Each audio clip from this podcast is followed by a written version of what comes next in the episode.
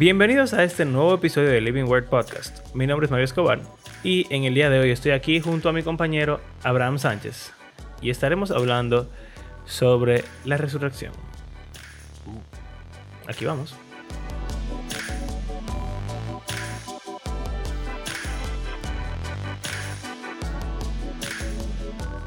Y vamos a hablar entonces de qué encontramos en la Biblia, que es la resurrección, para poder terminar este episodio con algún tipo de...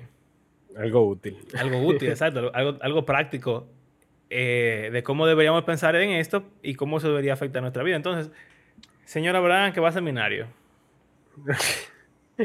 Yo creo que al final del día todo vuelve a lo que siempre hablamos, que es la historia de la Biblia. Si no entendemos cuál es la historia de la Biblia, vamos a tener esta nebulosa de la cual estamos hablando, en el cual hay muchos pensamientos separados que no se conectan ninguno con el otro y estamos como en el aire, como que creemos todo eso, pero no sabemos bien cómo todo eso se conecta ni qué tiene que ver con, con la Biblia. Mucha, mucha teología sistemática y poca teología bíblica. Exacto. Muchos conceptos así tirados de eso, es, eso es doctrina, eso es bíblico, eso que sirve cuánto, pero no entendemos cómo en la historia de la Biblia completa eso realmente se, se, manifiesta. Ok, continúa. Entonces, hablamos aquí en el. Hemos hablado muchas veces sobre eso, aquí en el podcast. Pero, básicamente, volviendo siempre a Génesis 1 y 2, Dios creó todo. Eh, o sea, hizo la creación, le ordenó el caos eh, y habitó ese orden de la creación que hizo. Hemos hablado de eso como un templo, de eso como una montaña, de cómo el ser humano fue hecho para ser reyes, sacerdotes delante de Dios, expandir el jardín, etc. Pero, en fin, exacto, imagen de Dios y que Él tiene un propósito para con nosotros, que no es ah, algo abstracto como glorificar a Dios, que es verdad, pero como que es muy fácil dar esa respuesta sin saber qué significa. Entonces él les dice, eh, multiplíquense y ejerzan dominio sobre la creación. Importante que eh, les dice, y también él dice que no es bueno que el hombre esté solo. Exacto. También es importante. O sea, hay comunidad, desde el principio. Exacto, exactamente. Porque nosotros somos hechos, creados a imagen de un Dios eternamente relacional. Entonces, un individuo no, no existe. O sea, no, no está completo. No es bueno. No, no estamos hechos para estar solos, literalmente. Entonces, todo bien, todo en el jardín, ok, pero hay un problema. Y es que ellos tienen una elección. Hay dos árboles. El árbol de la vida o el árbol, no de la muerte, pero básicamente del conocimiento de lo bueno y lo malo. Y tú quieres continuar, Mario. Eh, bueno, antes de continuar, yo quiero como sintetizar eso en que la historia de la Biblia empieza con un mundo, una creación física, un universo, con personas que son la imagen de Dios y que viven en comunidad en el mundo. Entonces, ok. Se daña eso o el, el, vamos a decir, el llamado que tiene esa, humanidad es de imitar a Dios y representar a Dios para esa creación. Sobre la creación. Y, con, con, el creador. Claro. En, comunión con él. En relación con Dios, en relación unos con otros y para, vamos a decir, el objeto de, esa, de esas dos relaciones es eh, lo recibe el mundo, en cierto, en cierto modo. Y el mundo eh, está bendecido y es bacano, qué sé yo. Entonces, al el ser humano eh, dañar y rechazar esa oportunidad que se nos dio de vivir en comunidad perfecta unos con otros y con Dios, entonces eso crea un problema y un conflicto cuyo principal eh, receptor es el mundo. Porque si yo te pone a ver en Génesis 3, realmente el mundo recibe la maldición. El hombre y la mujer no son malditos nunca, sino que la maldita es la creación. Entonces, obviamente, nosotros también recibimos la consecuencia de esa maldición, como en Romanos claramente se dice. Pero básicamente ya la historia de la Biblia es simplemente... Es una repetición. Se repite eh, eso por siempre. Eh, sí, o sea, ya tenemos la maldición. Y entonces tenemos a lo largo de la historia de la Biblia el plan de Dios de restaurarlo todo, de redención, de restauración. Y es importante recordar lo de la para restauración. O sea, uno piensa en la restauración y uno piensa por lo regular. Como que la gente tiene esa, la idea inicial bien en su mente. Pero después cuando piensa en redención, piensa en, ah, pecamos, vamos para el infierno, necesitamos ser redimidos. No, eso es simplemente una pequeña parte de la historia de la Biblia. Si volvemos al principio de la historia, un mundo y humanos en sociedad que son la imagen de Dios y reinan en él y tienen relación con Dios y uno con otro. Eso se dañó. descartamos la creación y el principio de todo. Y descartamos la sociedad. Y descartamos que somos la imagen de Dios también. Solamente eh, nos importa la relación que tenemos con Dios. Lo cual son cuatro.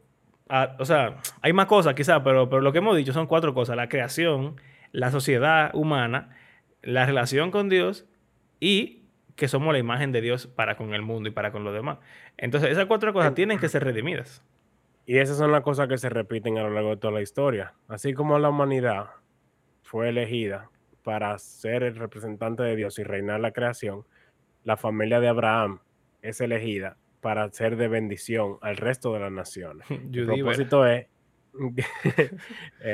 Abraham y Sara eh, son elegidos de parte de Dios para ser como esa, esa nueva humanidad y ser los representantes de Dios a las demás familias. Fracasan. Eh, el pueblo de Israel está elegido para ser un reino de sacerdotes, reyes y sacerdotes delante de Dios a las otras naciones. Ya no es solo de familia bendecir a familias, sino nación bendecir a naciones. Fracasa. Entonces elige David, el rey, para que venga, ok, como nación no se puede. O sea, la familia fracasa, la nación fracasa, el rey, entonces necesitamos un rey. Pero entonces el rey David eh, eh, tiene sus cosas buenas, pero fracasa. Y no solo él, sino todo su linaje, como vemos en el libro de Reyes, que termina en exilio. Y tú dices como que, ¿cómo las cosas van a cambiar? porque aparentemente todo lo que Dios eh, comienza a hacer, los humanos encuentran la forma de arruinarlo. Entonces vemos a los profetas, y es una parte importante para mí de leer los profetas después de Reyes, porque desde Génesis hasta Reyes tú tienes toda esa historia de cómo la cosa va repitiéndose, pero cada vez como en una escala más grande y con fracaso quizás hasta más grande. Entonces, bueno, no hay esperanza.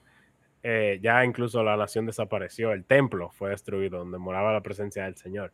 Pero los profetas hablan de un día en el cual todo va a restaurarse. Y es interesante que en paralelo a grupos de personas como Abraham, Israel, David, etc., se habla también siempre de tierra.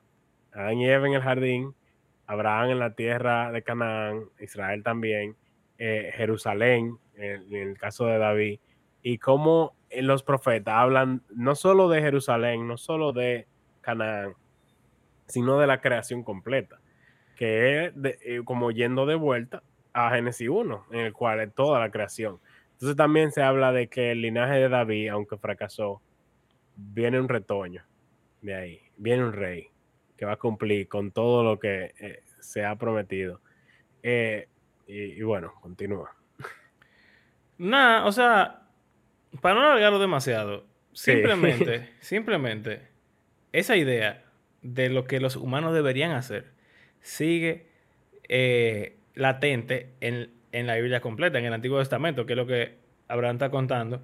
Y se acaba con todos esos profetas que están diciendo, eventualmente va a llegar ese rey que nos va a guiar al mundo completo, no solamente a Israel, sino todas las naciones, a obedecer y a cumplir con ese llamado y entonces la creación completa se va a restaurar, la humanidad completa en sociedad va a vivir en paz y en armonía. Dios estará en medio de su pueblo, que va a ser toda la creación, y eh, los humanos van a poder ser la imagen de Dios y van a querer ser la imagen de Dios, reflejando al Creador, teniendo la ley de Dios en su corazón y viviendo para el Señor por toda la eternidad.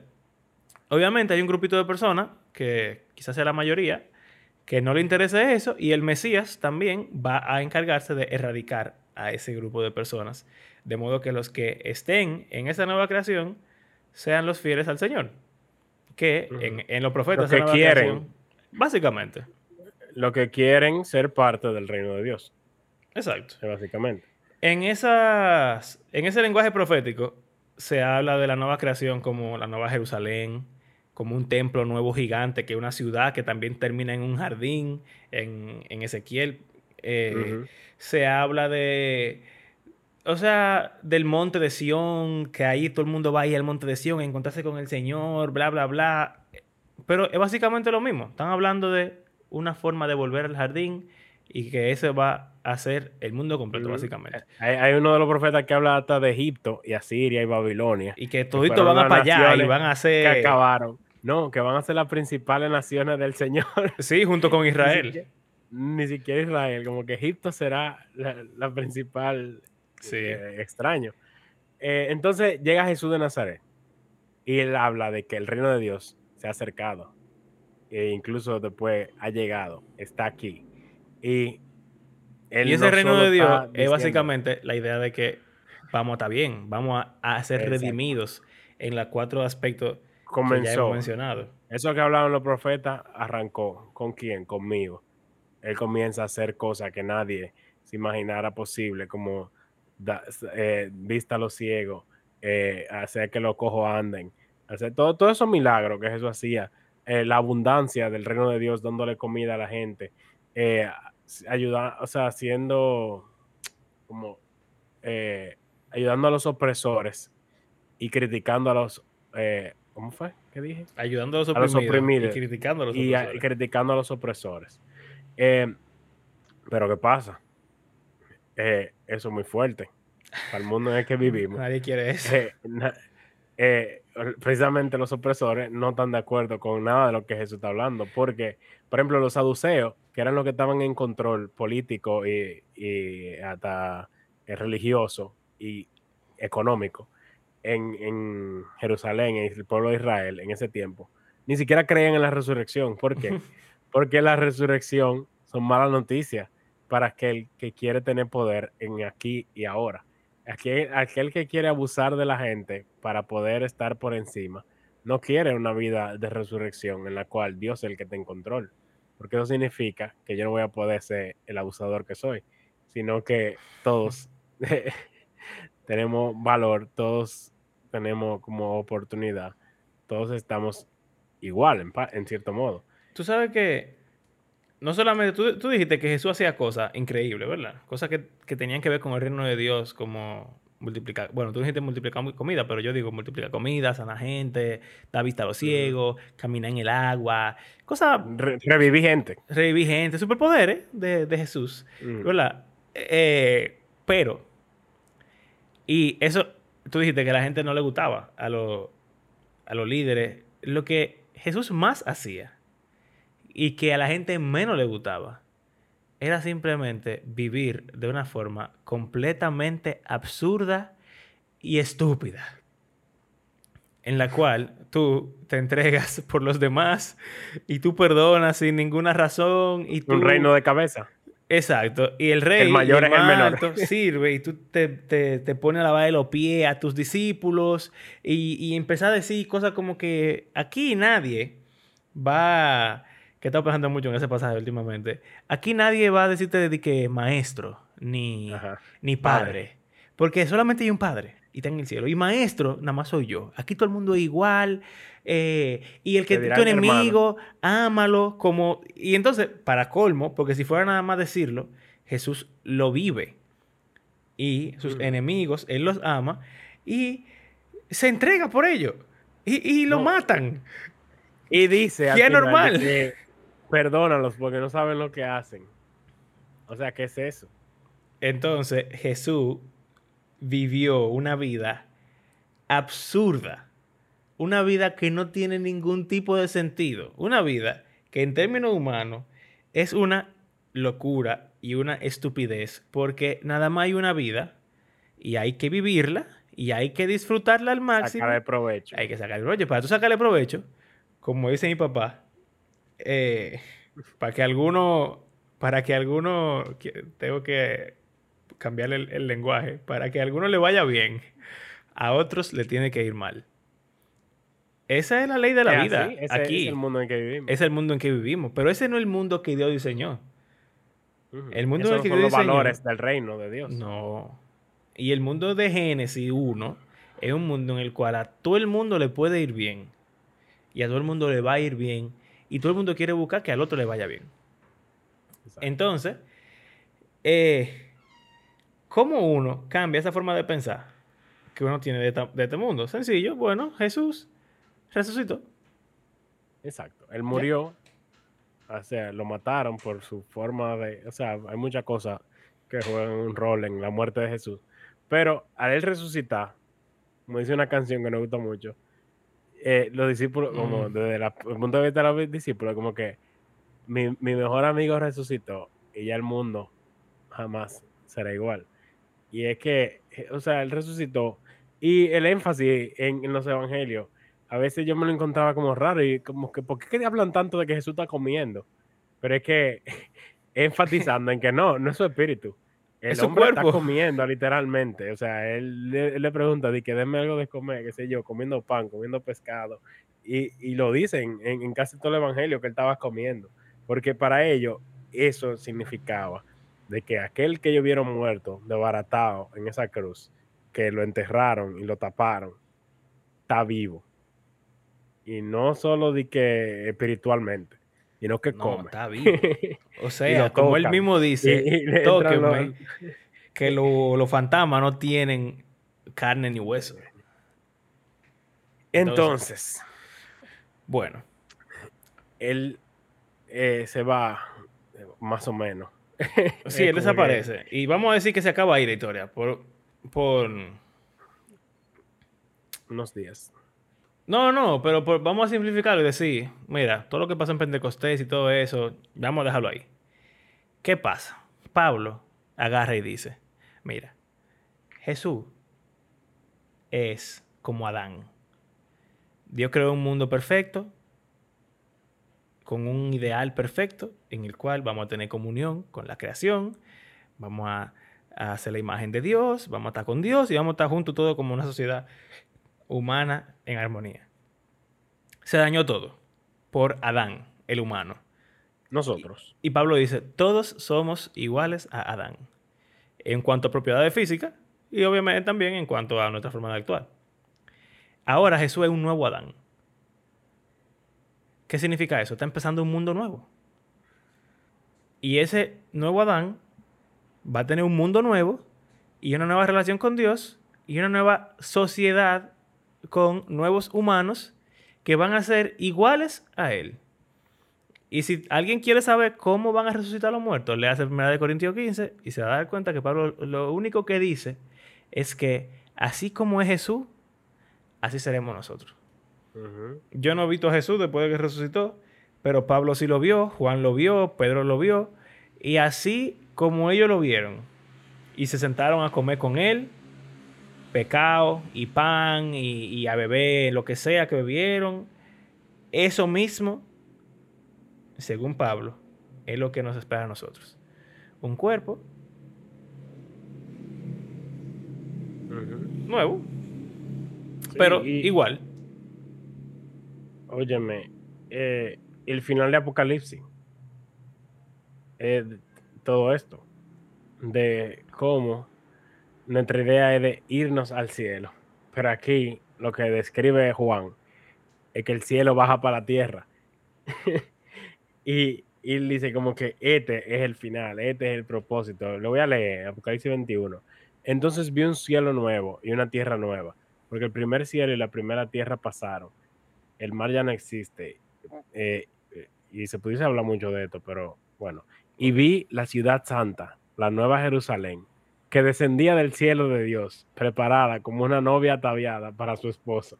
Entonces oí una gran voz que decía desde el trono, el tabernáculo de Dios está entre los hombres, y él habitará entre ellos, y ellos serán su pueblo, y Dios mismo estará entre ellos. Él enjugará toda lágrima de sus ojos, y ya no habrá muerte, ni habrá más duelo, ni clamor ni dolor, porque las primeras cosas han pasado. El que está en el trono dijo, yo hago nueva todas las cosas. Em, dijo, hecho está, soy el alfa, el omega, principio y fin.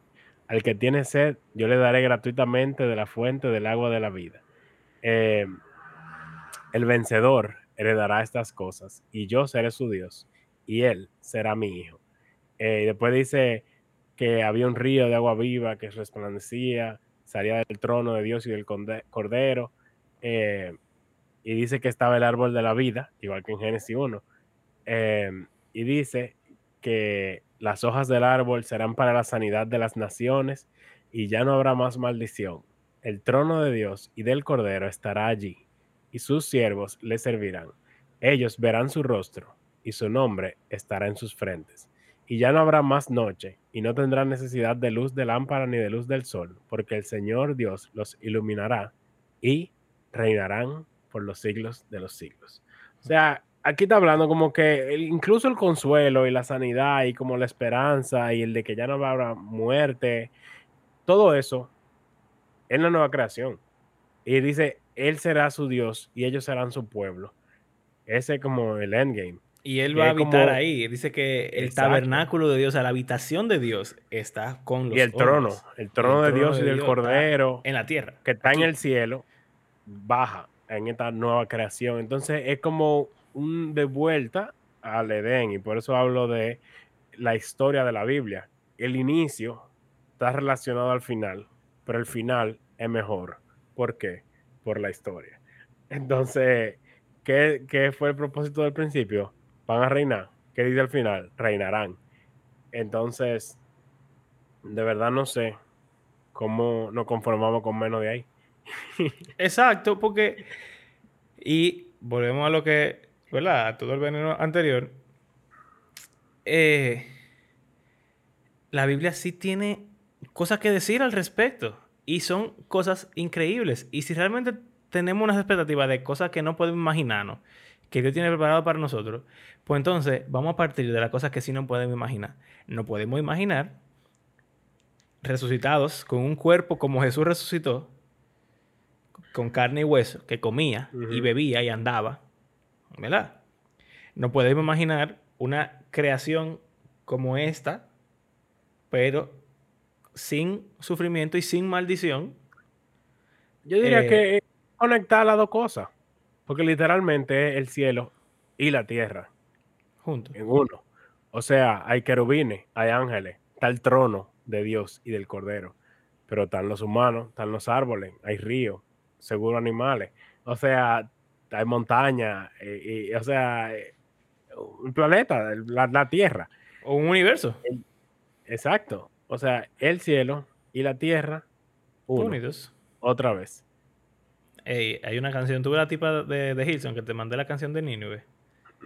Tiene una canción que se llama King Jesus, Rey Jesús. Y dice, eh, dice, dice, dice, dice, eh, como que con las alabanzas la gente jalan el sonido de la victoria de la canción de que el cielo y la tierra son lo mismo. Es una cosa así, dice. es muy bacano, dice, es bien poético. Eh, y es como que en esa canción lo que canta la gente no es voy para el cielo. Es que yo estoy trayendo ese momento en el cual, si realmente el cielo va a bajar, como que lo estamos jalando para acá, para que ya mm. sean lo mismo. Y no tenemos esa perspectiva, lamentablemente. Nos hace falta. Es importante. Porque si no, no tiene sentido más nada. ¿Por qué realmente queremos obedecer a Dios? ¿Por qué queremos vivir como Jesús vivió? No tiene sentido eso, pero si Jesús resucitó, entonces significa que en el mundo renovado, así es que vamos a vivir. Tú y yo tenemos un amigo en común que dice que si una gente eh, como que uno va a hacer en el cielo lo que uno hace aquí. Y si aquí tú lo que te la pases pecando, entonces tú no puedes estar en el cielo porque tú no vas a querer estar ahí ni siquiera porque tú no vas a encontrar nada para ti ahí. Si tu perspectiva de la vida no es la perspectiva de Dios, tú no vas a hacer nada en el cielo porque en el cielo... Es que eh, lo que se hace hoy, o sea, importa. Lo que hacemos hoy, ahora, aquí, tiene importancia en lo que viene después. Y eh, bueno, eh, un teólogo, que él es medio poético también, dice que el lenguaje que se habla en el cielo es el amor, que es eso que tú, de lo que tú estás hablando. Pero aprendemos a hablarlo aquí y ahora. O sea, eh, tú, lo mismo que tú estás diciendo, pero de una forma como más bonita. vamos a ponerlo en una forma más, concreta. Si en, la eternidad se habla francés, tú no puedes vivir tu vida entera sin ni siquiera querer aprender francés. Tú tienes que... como Wow, si tú quieres, tú anhelas estar en ese mundo en el cual se va a hablar francés, ¿cómo puede ser que a ti no te interesa aprender a hablar francés? Tú, vas a viajar a Francia en cinco años. Tú vas a aprender francés para que cuando tú te vayas, tú puedas hablar francés.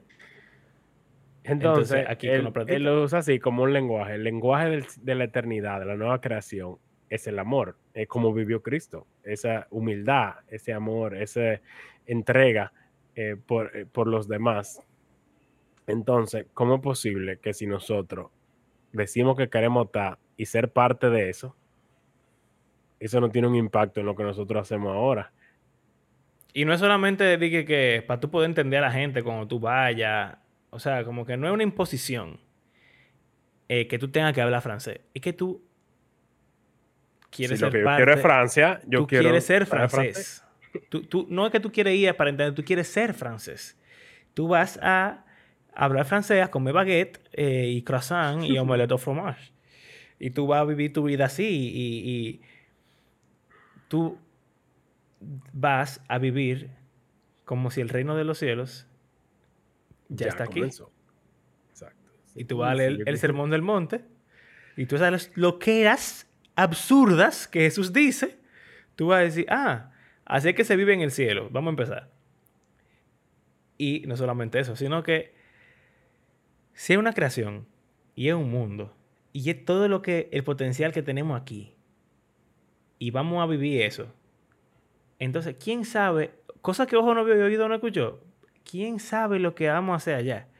Pero como yo no sé, yo quiero estar preparado para hacerlo todo. Si vamos a jugar basquetbol, yo quiero jugar basquetbol. Entonces yo, yo empecé a jugar basquetbol aquí. Para que yo cuando llegue ya, yo pueda, Moisés me elija en su equipo y podamos darle una pela a Elías. Eh, y si yo quiero dibujar aquí, porque me gusta, y yo voy a tener un cuerpo, y hago una creación, y hago cosas para yo dibujar, pues vamos a empezar a dibujar aquí. Si a mí me gusta leer, si a mí me gusta escribir, si a mí me, gusta, hacer música, escribir canciones, actuar, hacer cine. O sea, ¿cuántas formas diferentes no hay de adorar a Dios en una nueva creación? No se limita simplemente a un culto de alabanza. A mí me gusta tratar bien a las personas. O no me gusta, pero tengo que hacerlo porque Jesús dice que hay que hacerlo. Hmm. Y eso es lo mejor, porque así que yo quiero que me traten a mí. O allá en, la nueva creación, allá o aquí, o como sea que le queramos decir, vamos a tratar a la gente.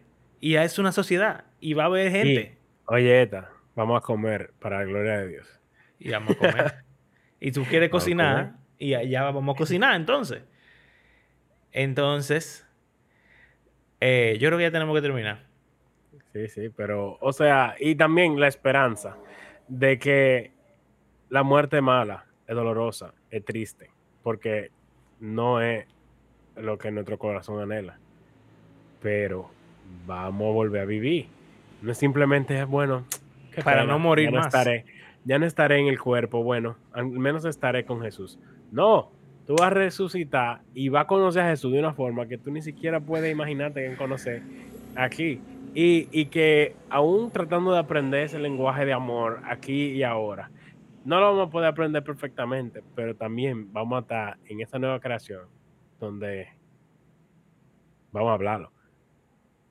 Y, quién sabe, vamos a seguir practicándolo. No sé. Claro, yo creo que sí. Y tú sabes que pensando en eso de que tú dijiste, de ver a Jesús y conocerlo de una forma que nunca nos hubiéramos imaginado, quizá Pedro y Juan sí lo vieron y lo tocaron, y María Magdalena lo abrazó cuando resucitó, pero yo no lo he visto. Y a todo el mundo le encanta cantar esa canción de Marcos Vidal, que yo amo, y todas las canciones de Puedo Imaginarme, y todas esas canciones de, de poder ver al Señor y tocarlo y, y, y verlo cara a cara y ver sus ojos. ¿Y cómo tú vas a hacer eso si tú no tienes un cuerpo? ¿Y cómo tú vas a poder abrazar al Señor si tú no tienes tus A manos? sentir. ¿Cómo tú lo vas a sentir? ¿Cómo tú vas a poder No, o sea, salir a las, caminar? las emociones, los sentimientos son ¿Cómo? parte de nuestro cerebro. ¿Cómo tú vas a poder llorar delante del Señor cuando tú lo veas? Eh, es imposible. Y eh, si realmente de que, ah, no me importa, yo voy a estar con el Señor, también hay que cambiar eso. No vamos a estar solamente con el Señor. Vamos a estar con, Con todos nuestros hermanos, con todos los cristianos de toda la historia, con todos los salvos, con todos los santos, hijos de Dios, de toda la historia, de todo el mundo, de la Biblia. Vamos a conocerlo, vamos a estar con ellos, vamos a estar con Jesús. Eso es estar con Dios. O sea, tener todo el paquete completo. En el cual, como ya hemos hablado anteriormente, quizá no siempre estemos al lado de Jesús, porque Jesús tiene un solo cuerpo. Quizá nos toque estar en... Pero es que yo creo que el Espíritu Santo, perdón, el Espíritu Santo también juega un rol nuevo y diferente. También, todo. En- a través de nosotros, como que Pero si tu expectativa nada más está con Dios, tú no... tú- la gente piensa de verdad en que el Espíritu Santo va a estar dentro de nosotros en el cielo. yo he oído como de que se va cuando tú te mueres. Vamos a tener el Espíritu Santo dentro de nosotros en el cielo. Pero el Espíritu Santo fue que resucitó a Jesús o algo así. Y- ¿No se Exacto, el poder Eh, que lo, que lo levantó de los muertos es el. Espíritu Santo. Y ese es el poder que nos va a levantar a nosotros. Y vamos a tenerlo adentro. Entonces, vamos a tener a Dios adentro. Vamos a tener a Dios adelante. Y vamos a tener a Dios alrededor. Y vamos a hacer nosotros la imagen de Dios. Vamos a ser como Que dioses. Dios será todo En, en todos. todos. Entonces, es más. Es más. Es, es mil millones de veces más que simplemente ir a un sitio bonito, agradable cuando tú te mueres. Es algo activo, algo que tiene una participación activa perpetuamente. Y tú puedes experimentar también activa y perpetuamente y, y- y dárselo a otros y recibirlo de otros. Y, y es una loquera, básicamente. Dios mío, qué locura. Wow. wow. Enviado, escucha. Pero para mí, como que aprender sobre esto y sobre cómo, para mí todo cobra sentido y se relaciona y, y o sea, como que se vuelve integral, como dice, un Sí. todo. Y no como esa nebulosa de cosas que tenemos, que creemos y que hacemos y que no estamos muy seguros del por qué y qué, cuál es el propósito, sino que adquirimos un propósito, una misión. Es que si Jesús Algo- nos resucitó, van a es nuestra fe. Exacto. Y la resurrección, si los muertos no resucitan, Si, si. Jesús nos resucitó, los muertos no resucitan. Y si los muertos no resucitan, no vamos a resucitar. Y si nosotros no resucitamos, no tenemos nada que hacer aquí. Mejor No. comamos y bebamos, porque mañana no vamos a morir. Y ya. Pero hay más. pero lo dice Jesús sí resucitó. Y entonces, No, y, y dice, dice, la primicia de los muertos fue hecho. O sea, sí, el primero. la de nueva todos creación nosotros. comenzó. Ser cristiano es emocionante, men. Es como. Tú sientes que tú eres parte de algo increíblemente extraño que está pasando O en el mundo. de de esa historia de la Biblia que estamos hablando, nosotros somos parte. Eso es increíble. rarísimo, eso es bacanísimo. Wow. Feliz Semana Santa. Eh, ojalá que no solamente se quede como en la teoría, sino que permee toda su teología, de verdad, y como que conecte todo, porque uno puede simplemente pensar, ah, sí, la resurrección, la resurrección es verdad y ya, pero debe ser como ese motor detrás de, de, de otra fe. Es. Vale. ¿Sabes que estoy pensando, antes de que tú eh, haga el cierre? Quizá voy a hacer dos episodios de esto. Y lo voy a tirar los dos el domingo. Mm, Eh, digo, perdón, uno el sábado y otro el domingo. Como un especial de Semana Santa, de Domingo de Resurrección. ok. El del sábado que sea la tiradera, que estábamos haciendo al principio. Mm. tiradera sin fin. Y el del domingo, todo la explicación teológica y práctica. de la. Ok. So, dale. Gracias por acompañarnos en este episodio. Eh, de verdad. Creemos que la Biblia es un libro que está vivo y que tiene el poder para transformar la vida de sus lectores y del mundo completo. Eh, o sea, la resurrección, señores. La vida, la forma en la que Jesús vivió, lo cambia todo. Eh, gracias por hacer este podcast parte de su rutina semanal. Y eh, recuerden que, como dijimos, esto tiene un costo que nosotros hemos cubierto eh, por nuestros propios medios, pero si quieren apoyarnos y ayudarnos económicamente, pueden hacerlo a través de nuestras plataformas de PayPal o de Patreon. Y será hasta la próxima. Hasta luego.